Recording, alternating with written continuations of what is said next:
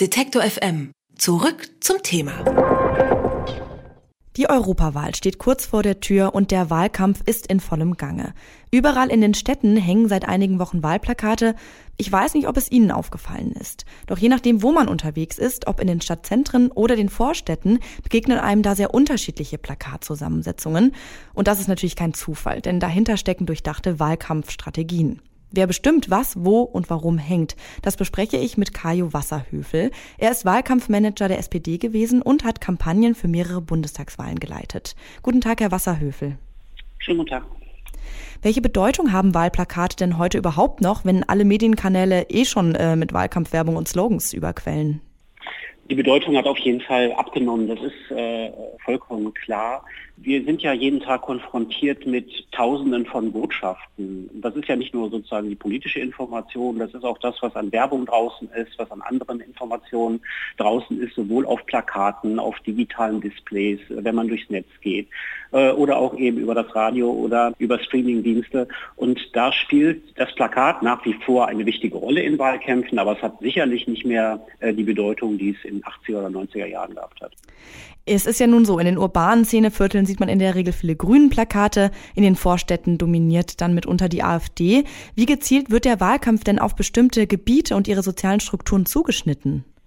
Ja, man macht also als Partei selber natürlich Meinungsforschung. Äh, man befragt repräsentativ die Gesamtbevölkerung. Wer gehört eigentlich zu der ja, Zielgruppe jetzt für den Wahlkampf? Ähm, der hat immer die eigene Partei gewählt, schon bei der letzten Wahl. Wer kann sich das auch für die nächste Wahl vorstellen? Wer hat eine Erstpräferenz für die eigene Partei oder eine Zweitpräferenz für die eigene Partei? Ähm, dann gibt es eine Reihe von soziodemografischen Dingen, die da abgefragt werden, also Einkommensgruppen, Ausbildung, regionale äh, Aspekte, also wo wohnen die Menschen. Und aus diesen Daten ähm, baue ich mir dann natürlich für den Wahlkampf selber die Zielgruppe, die ich ansprechen will. So, und äh, diese Zielgruppe ist dann wiederum segmentiert in Stammwählerschaft oder welche, die ich besonders über den Wahlkampf erreichen muss. Und mit dieser Information geht man dann auf Medienanbieter zu. Ob das nun im Printbereich ist oder ob das im Radio ist oder eben auch die Leute, die Plakate aufstellen. Und die haben eigene Daten und sagen also, die Wahrscheinlichkeit, dass ich junge Familien mit einem Plakat erreiche, ist in der und der Region oder in dem und dem Stadtbezirk ein bisschen größer. So. Und das ist ein komplizierter Prozess und daraus wird am Ende dann ja eine Steuerung gemacht, wo die Großflächen aufgebaut werden, wo die Plakate hingehängt werden. Aber nochmal, das ist alles Theorie in der Praxis ähm, wenn man dann sozusagen auf dem Platz ist und das machen muss, äh, wird dann manchmal mit, mit vielen Ungenauigkeiten gearbeitet und so genau und so fein kann man das gar nicht aussteuern, weil man die finanziellen Möglichkeiten auch gar nicht hat. Äh, ich sage jetzt mal, für jeden Straßenzug ein anderes Plakat zu produzieren oder eine andere Botschaft. Und ich hatte eben schon mal gesagt, das ist auch ein Demokratieproblem. Ich glaube, es ist schon wichtig, ähm, dass Parteien sehen und immer verstehen, der Wahlkampf ist eine Dienstleistung an der Demokratie, damit sich die Bürgerinnen und Bürger ein Bild machen können und dann eine Entscheidung vornehmen können. Und wenn wir nicht wollen, dass jeder nur seine eigene Fankurve mit einem Megafon beschallt äh, und die Argumente gar nicht mehr ausgetauscht werden, dann sollte das seine Grenzen haben, die Wählergruppen zu stark zu segmentieren. Das ist so ein bisschen ein Punkt, der mir durch den Kopf geht und auf den man achten muss, meines Erachtens. Unterscheidet sich die politische Sprache denn generell, wenn man jetzt Wahlkampf in der Stadt oder auf dem Land macht? Ähm, das glaube ich eigentlich nicht. Also ich habe es auch so nicht erfahren, ähm, weil, um mal vielleicht eine Größenordnung zu nennen, eben, um einen Wähler in den Vereinigten Staaten zu mobilisieren, geben die Demokraten und die Republikaner ungefähr zehn bis zwölf Mal so viel Geld aus, wie in Deutschland eine Partei ausgibt, um hier einen Wähler oder eine Wählerin anzusprechen. Das heißt, die Budgets, mit denen die Parteien arbeiten, auch wenn sich das immer noch viel Geld anhört, sind gemessen an der Kommunikationsaufgabe, also über 60 Millionen Wählerinnen und Wähler zu erreichen, relativ gering. Und ich kann zwar ja, genauere Informationen darüber haben, dass die Mentalität, was weiß ich, im Harz eine etwas andere ist als in der Oberpfalz, ja, und dass bestimmte Begriffe vielleicht ein bisschen anders auch wahrgenommen werden oder in, einen, in einen anderen Kontext gestellt werden. Aber ich habe als Wahlkampfmanager äh, von dem, was ich an Ressourcen zur Verfügung habe, kaum die Möglichkeit, da eine solche Differenzierung reinzubringen. Das galt bisher für die klassischen Wahlkampfinstrumente. Das kann sich in Zukunft verändern durch die Art und Weise, wie digitale Wahlkämpfe geführt werden. Mhm.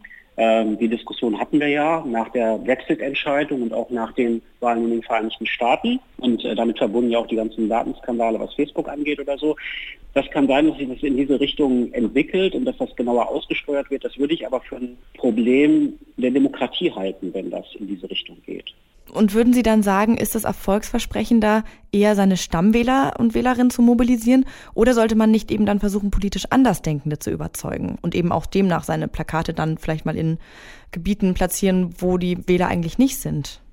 Ich habe ja lange für Franz Müntefering gearbeitet und auch bei ihm Wahlkämpfe gelernt und er hat immer gesagt, ähm, wenn es darum ging, Straßenwahlkampf vorzubereiten, äh, haltet euch nicht zu lange mit den FDP-Wählerinnen und Wählern auf. Davon gibt es zu wenige und das dauert zu lange, die zu überzeugen. Äh, um es jetzt sozusagen noch mal ein bisschen anders darzustellen, natürlich die Stammwählerschaften der großen Parteien kleiner geworden. Und die Gruppe derjenigen, die sich von Wahl zu Wahl entscheiden, ist enorm angestiegen. Äh, wir hatten bei den letzten Wahlen äh, manchmal bis zu 40 Prozent sich in den letzten Tagen oder am Wahlkampfwochenende erst entschieden haben, hinzugehen oder auch dann äh, sozusagen für eine bestimmte Partei dann zu entscheiden. Und deswegen spielt natürlich die Ansprache dieser Unentschiedenen eine immer größere Rolle in der Wahlkampfführung. Und man sieht ja auch an den Wahlergebnissen, dass man mittlerweile ja Veränderungen von Wahl zu Wahl hat bei den Parteien, die manchmal zweistellig sind. Werden in Deutschland auch Agenturen wie Cambridge Analytica, so in den USA, beauftragt, um Wählerprofile zu erstellen? In Deutschland nicht. Ähm, Cambridge Analytica hat aber meines Wissens versucht, in den deutschen Markt reinzukommen. Mhm. Äh, man kann äh, dreimal raten, in Richtung welcher Partei das gegangen ist.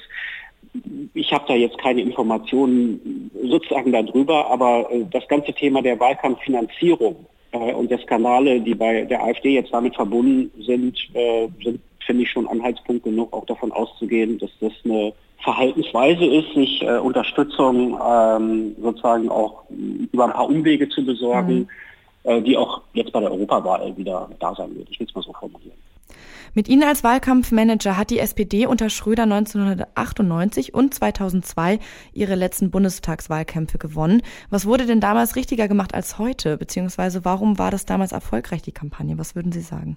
Ja, ich war mit im äh, Wahlkampfmanagement-Team äh, 2002 okay. und äh, 1998 und 2005 habe ich auch den Wahlkampf dann sozusagen komplett eigenverantwortlich äh, gemanagt. Also da waren viele mit dabei, die mitgeholfen haben. Ich würde sagen, sei ganz kurz sagen, äh, man kann die Zeiten nicht miteinander vergleichen. Das wäre auch äh, unfair. Es ist heute ungleich schwerer durchzudringen eine ja, zusammenhängende Botschaft auch zu transportieren, äh, die auch durchzuhalten die Situation der, der Großorganisation, das betrifft ja nicht nur die Parteien, ist nicht einfacher geworden. Ähm, wir haben eine erhebliche andere ja, Tonlage in der politischen Kommunikation. Ich will es mal vorsichtig beschreiben. Also das ist äh, viel polarisierter, ähm, auch rücksichtsloser, so empfinde ich das. Und das macht es schwer, in Ruhe über Themen zu reden, äh, Konzepte vorzustellen und dafür zu werben. Und es wird sehr, sehr stark auf den Tageseffekt gesetzt. Wenn ich das Tempo mir anschaue, mit dem ja die politische Auseinandersetzung auch gerade über die sozialen Medien stattfindet, dann nimmt man sich oft, glaube ich, zu wenig Zeit, mal nachzudenken oder auch mal eine Auszeit.